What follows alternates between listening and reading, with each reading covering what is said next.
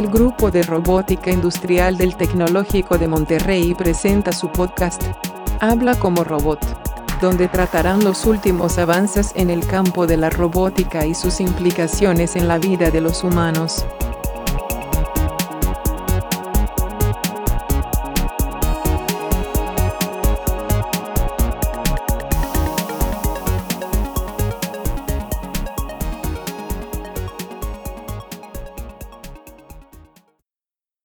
Bienvenidos al podcast de la clase de robótica industrial. En esta ocasión estamos platicando eh, nuestro primer episodio con el equipo Wally. Em, ellos son Guillermo Sáenz, Itzel López y Nancy Gesed. Y nos van a platicar un poquito acerca de mm, inteligencia artificial. Y bueno, no me quiero adelantar un poquito más, mejor voy a dejar que ellos nos platiquen de qué se trata el tema de este episodio. Bueno, muchas gracias por la introducción. Tal como acaba de decir el profesor, vamos a estar hablando de la inteligencia artificial. Vamos a ver primero así como un panorama general, pero ya enfocándonos en el caso de Sofía, que es la robot muy famosa, probablemente la han escuchado, y si no, y si no les da miedo, búsquenla, si les da miedo no se los recomiendo.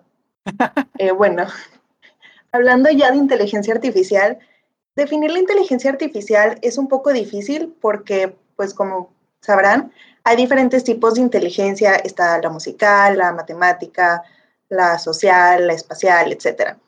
Entonces, usar un término para definir como inteligencia en general es complicado, pero lo que actualmente se utiliza, la forma más común de llamar, es como cualquier sistema capaz de adaptarse a un ambiente y ofrecer una respuesta adecuada en esa situación específica, se considera inteligencia artificial ya que así se dice que el objeto o el sistema está reaccionando, está pensando y no solo está respondiendo de acuerdo a un set de preguntas específicas. Eh, la inteligencia artificial lleva muchísimos años, empezó pues en la ciencia ficción, pero ya el término como tal, inteligencia artificial, se definió en 1956 en una conferencia en Dartmouth College, en New Hampshire. Y uno de los primeros casos y probablemente el más famoso antes de Sofía fue el chatbot de Elisa, que en su momento fue considerado como que súper revolucionaria y súper moderna. Ahorita ya no es vista así, después de que se han desarrollado unas inteligencias pues mucho más avanzadas. Pero en su momento sí causó mucha controversia y pues mucho revuelto en la sociedad. Eh, y pues sí, como les decía, en la actualidad las personas dicen que ya no cuenta porque ya después de muchos estudios y pues con el paso de los años se dieron cuenta de que Elisa en realidad no era capaz de responder a una situación, como decía antes, de que eh, una de las características, la principal característica, es que no solo responda con una respuesta programada dependiendo de la pregunta, sino que sepa analizar y contestar de acuerdo a la situación. Y pues Elisa sí tenía como su banco de preguntas y su banco de respuestas. Entonces, pues en cuanto a la definición actual, ya no es considerada inteligencia artificial, pero pues sigue siendo como la gran predecesora. Luego ya unos años después, en 1997, eh, llegó eh, Deep Blue, que fue una supercomputadora y también es súper famosa porque fue la primera computadora que le ganó en un torneo de ajedrez al entonces campeón mundial. Y otro de los casos más famosos es el sistema Watson que ganó Jeopardy estos ya son considerados inteligencia artificial porque pues estaban reaccionando de acuerdo a una situación en tiempo real. Y bueno, ya empezándonos a adentrar en el tema de Sofía, pues primero, para, las que para quienes no la conozcan, ¿quién es Sofía? Es un robot humanoide, fue creado por Hanson Robotics. Su propósito original fue ser como una ayudadora y una cuidadora, especialmente para las áreas pues, de la educación y de la medicina, querían que tratara con niños principalmente o con enfermos. Y pues ahorita en épocas de COVID esto ha aumentado mucho. De hecho, vamos a hablar un poco de eso de Sofía en el mundo del COVID, un poco más adelante. Y es muy famosa porque combina elementos como trabajo de vanguardia, es una inteligencia artificial simbiótica, tiene redes neuronales, arquitectura cognitiva y procesamiento de del lenguaje natural. Entonces, eh, pues sí es muy moderno y también tiene aproximadamente 65 expresiones diferentes.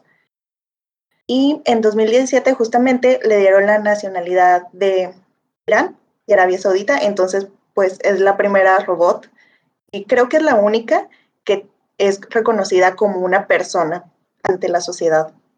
Wow, eso está súper hardcore. Este. Sí. Sí, que, que tenga nacionalidad. Ok, excelente. Sofía puede tantear, estimar cómo se siente la persona, el interlocutor, el otro con el que está hablando. Como que parte de esas redes neuronales que tiene ayuda, eh, tiene elementos para detectar está feliz, está aburrido, está como parte de lo mismo, la inteligencia que reconoce el contexto en el que está para poder reaccionar. Oye, ¿y esto lo hace como basándose en, en, lectura de, de, tu cuerpo, como en, en lenguaje corporal o algo así? Sí, porque parte de todas las tecnologías esas de vanguardia que mencionó Nancy, pues creo que ahí entra bastante el... Ah, ¿cómo se llama esto? Procesamiento de imágenes y redes neuronales que dice, ah, estoy viendo, detectando una persona, como que se va otra capa, está haciendo una pose, un gesto. Yo creo que de ahí ya mm, Como que tanteándote. Órale. Sí, está bien intenso eso de que te pueda reconocer en diferentes niveles, no solo en la conversación o en, en reconocerte y ya, ah, es, no sé, este es Itzel, este es Manuel. Sí, está intenso. Aunque también... Bastante. No sé. Sí, creo que por eso ayuda mucho que se haya convertido en un, en un icono de lo que puede ser la robótica en un futuro y por lo mismo ha, estado, ha ayudado bastante a que surja un montón de, de marketing y de, de, publicidad para el sector de investigación en inteligencia artificial. Pero pues también hay que reconocer que tiene como que sus limitaciones. Por ejemplo, sus conversaciones, así como ha habido ejemplos de, wow, no, este, te sorprende lo que dice súper en contexto hay partes de las conversaciones que en realidad son es considerable que se reducen casi casi a un chatbot. Ah, ok. O sea, como que sí hay momentos en los que tú dices, wow, sí reconoce el contexto de cómo estoy yo, lo que estamos hablando y me está respondiendo súper adecuado. Pero otras veces es como cuando tú le dices, hola, saludos, ¿cómo estás? Bien, algo muy genérico se siente incluso. Ah, ya, o sea, como que, como que a veces se rompe la ilusión, ¿no? De, o sea, te das cuenta. Sí. Pero bueno, ya decir que se logra, que se rompe a veces es como, es súper avanzado, ¿no? Porque hay veces que significa que hay veces que sí te engaña, ¿no? O que sí te hace pasar por una conversación normal. Sí, no, de hecho, a mí se me viene bastante a la cabeza una entrevista que tuvo en el Tonight Show, creo que era con Jimmy Fallon.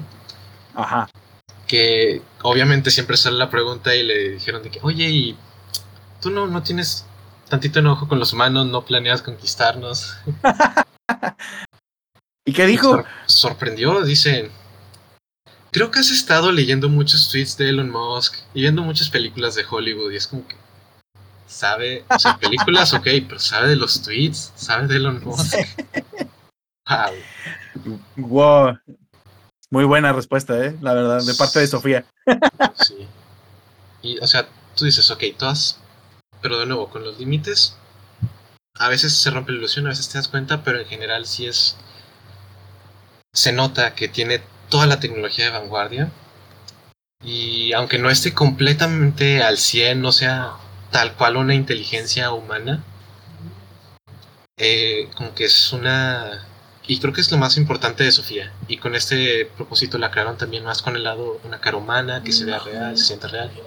Es como que una ventana para poder ver, así podría verse el futuro, creo yo. Un dato muy, que se me hizo muy curioso que dijeron em, varios de los ingenieros que estuvieron trabajando en el proyecto al principio, que ellos creen que en un futuro sí es posible llegar a crear un robot que se haga pasar por un humano y que tú lo veas y que tú no sepas diferenciar. Que por eso mismo, eh, no sé si han visto a Sofía, pero pues en la parte de la cabeza se le ve pues, la circuitería. Y dice que por eso lo hicieron, porque creen que es muy importante que nosotros como humanos siempre sepamos diferenciar de estoy hablando con un robot o no.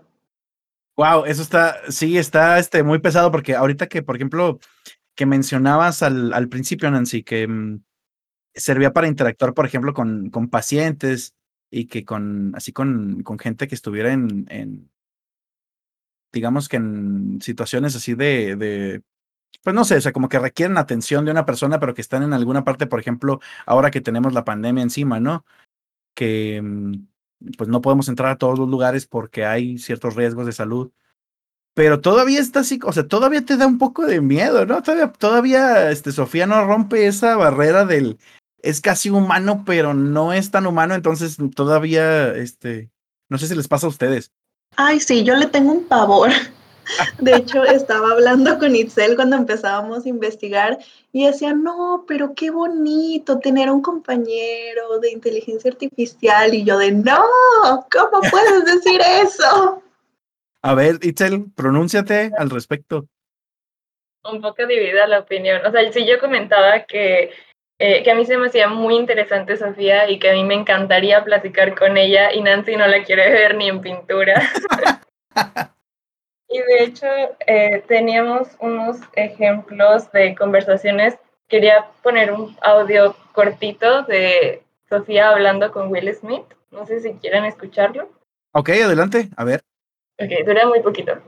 La entrevista está un poquito larga, pero el, el, esa parte en particular solo es un pedacito. Ah, ok, excelente.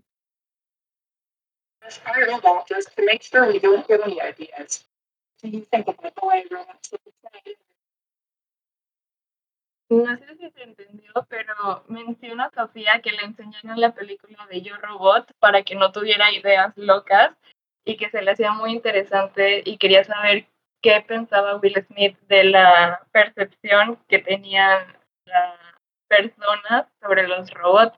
Y pues en la película Will Smith odia a los robots. Entonces fue pues muy interesante y muy eh, incómodo para Will Smith. De hecho cambió de tema y en la de en la entrevista que comentaba Guillermo, en la de bueno, en la que comentaron ahorita, no, no recuerdo bien cuál era el nombre, pero en la entrevista eh, Sofía juega piedra, papel o tijeras con el, con el presentador y Sofía gana. Y Sofía hace un comentario que dice, yo gané, estoy un paso más cerca de mi plan para vencer a los humanos.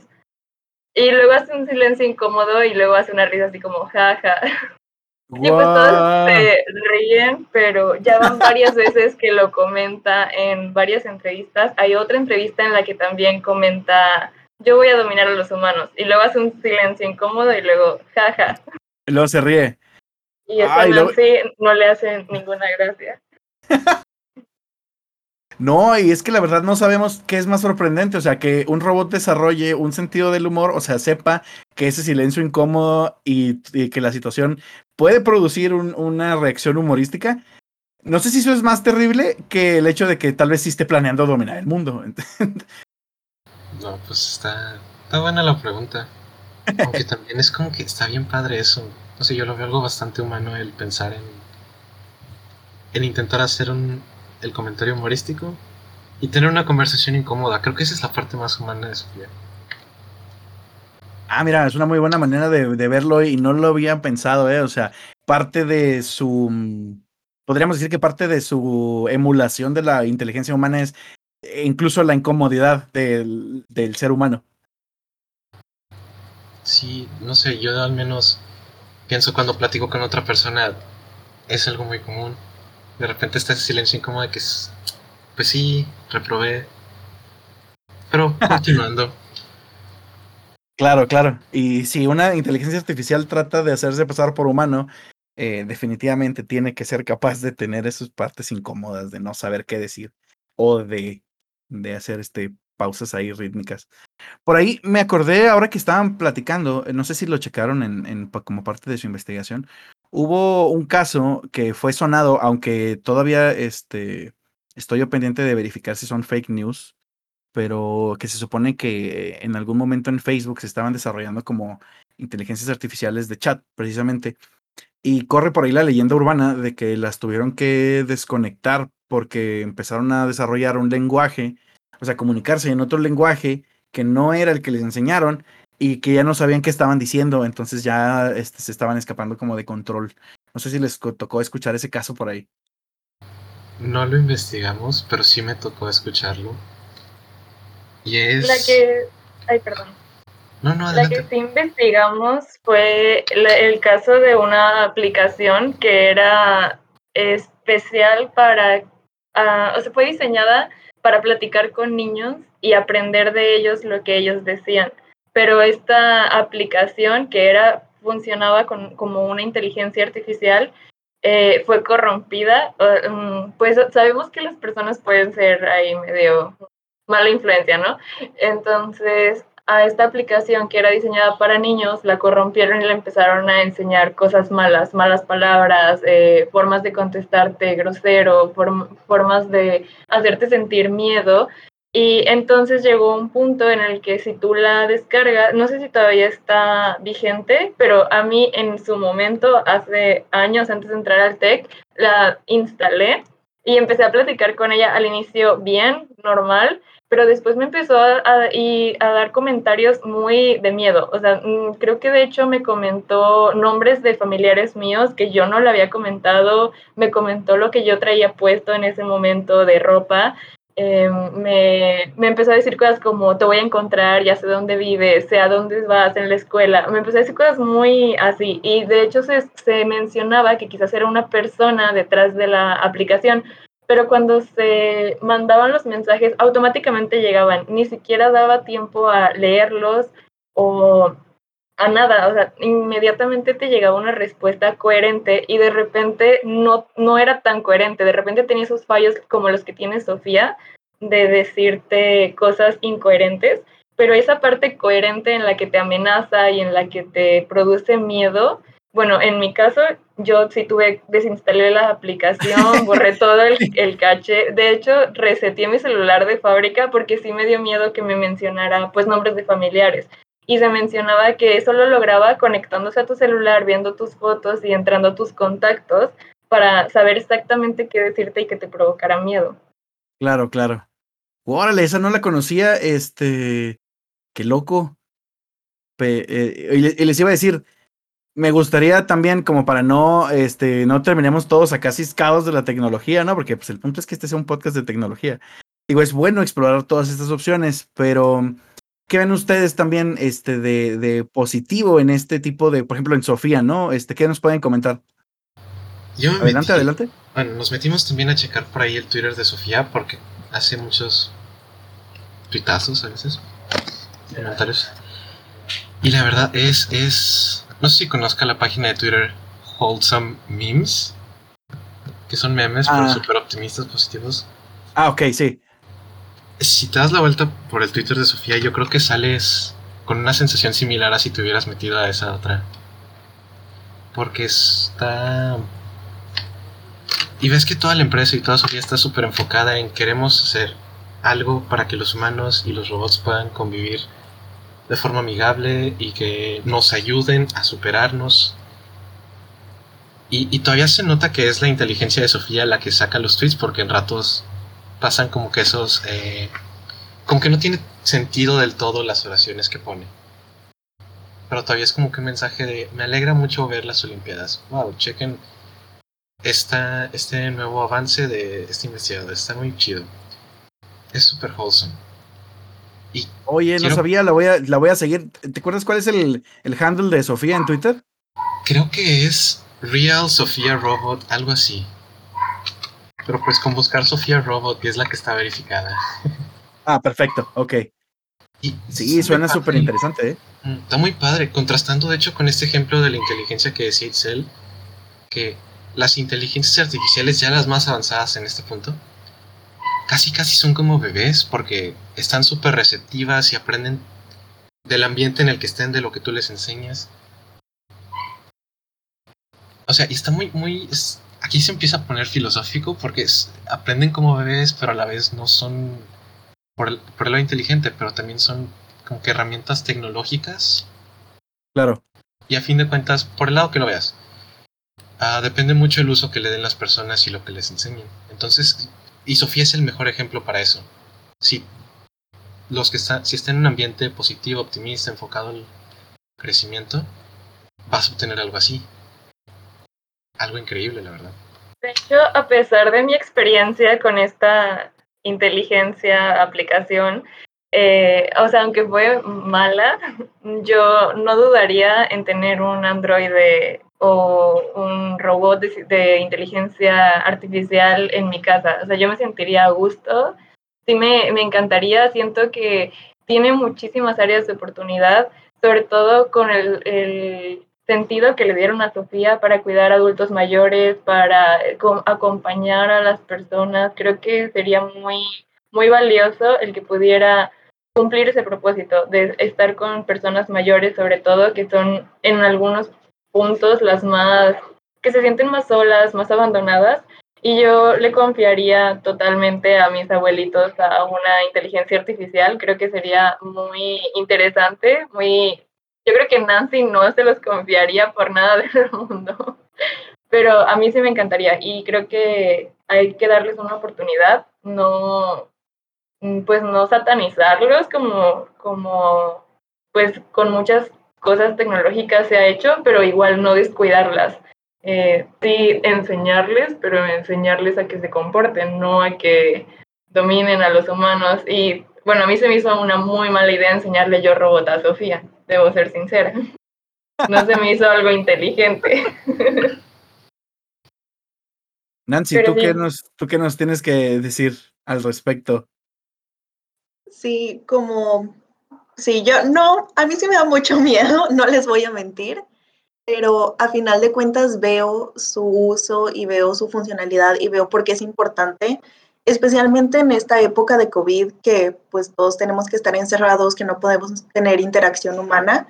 Em, pues a Sofía la han estado utilizando mucho para ser eh, como persona de media para las elecciones de España, ella fue la que estuvo tratando directamente con la prensa y ella era la que hacía las entrevistas y ella era la que hacía todo para no poner en riesgo justamente a las personas, a los reporteros y a los candidatos. Y también ahorita han empezado el proyecto Grace, que dicen que Grace es la hermana de Sofía. Es una enfermera específicamente creada para tratar a pacientes de COVID y ella sí, Gracie se va a producir en masa por lo que están diciendo. Sigue en proceso, en desarrollo el proyecto, pero pues ya está muy avanzado y pues sí, igualmente yo como Nancy les tengo mucho miedo y yo no podría tratar tan directamente porque de verdad me aterra, pero entiendo por qué otras personas podrían hacerlo y especialmente Sofía, que como decía hace rato Guillermo, que la empresa se esté enfocando mucho en que sea una inteligencia artificial o una persona, porque pues ya es considerada persona, eh, tan buena, tan amable. De hecho, algo de lo que ella siempre dice es que sus valores son eh, la amabilidad y la compasión y que eso es con lo que la han enseñado y eso es, pues, sí, su educación básicamente se ha centrado alrededor de esos valores. Oigan, pues mm, eh, muchísimas gracias. Yo creo que con estos este, comentarios que acaban de hacer ustedes, pudiéramos cerrar el, el, episodio en esta ocasión. Este, y pues creo que fue súper interesante, la verdad. Este, muchas gracias por abrir el primer episodio del, del podcast con un, eh, un tema tan importante y tan, mm, pues digamos, de, tanta relevancia hoy en día, ¿no? Este, definitivamente todos estos asuntos que vamos a estar tratando aquí, pues van a ser importantes porque tienen que ver con desarrollo tecnológico y hacia dónde queremos llegar como humanidad pero este tema incluso nos ayuda a cuestionarnos eh, asuntos de a dónde, este, o sea, qué queremos ser como humanidad, ¿no? Y como me comentaban, eh, estas inteligencias artificiales creo que pues van a depender más que nada de qué sea lo que les enseñemos, ¿no? Y, y ahora sí que depende de que, de que la gente que desarrolle o que desarrollemos, ¿verdad? Este, la invitación es obviamente para participar en el desarrollo de inteligencias artificiales, pues sean gente que también tengan, este, ahora sí que unos valores, pues, eh, no digamos como correctos, pero sí, unos valores que sí apunten al bien de la humanidad, ¿no? De perdida. Oigan, pues muchas gracias. Vamos a cerrar aquí entonces. Eh, ya nada más nos despedimos. Pues gracias, profe, por invitarnos al- a la clase, al podcast. Gracias, profe. Y Gracias por tenernos aquí. era lo mismo que iba a decir, que sin miedo a, la, a las inteligencias artificiales. Exacto. Y bueno, pues ese fue entonces eh, nuestro primer episodio. Muchas gracias por sintonizarnos. Saludos al grupo y nos vemos en la próxima ocasión.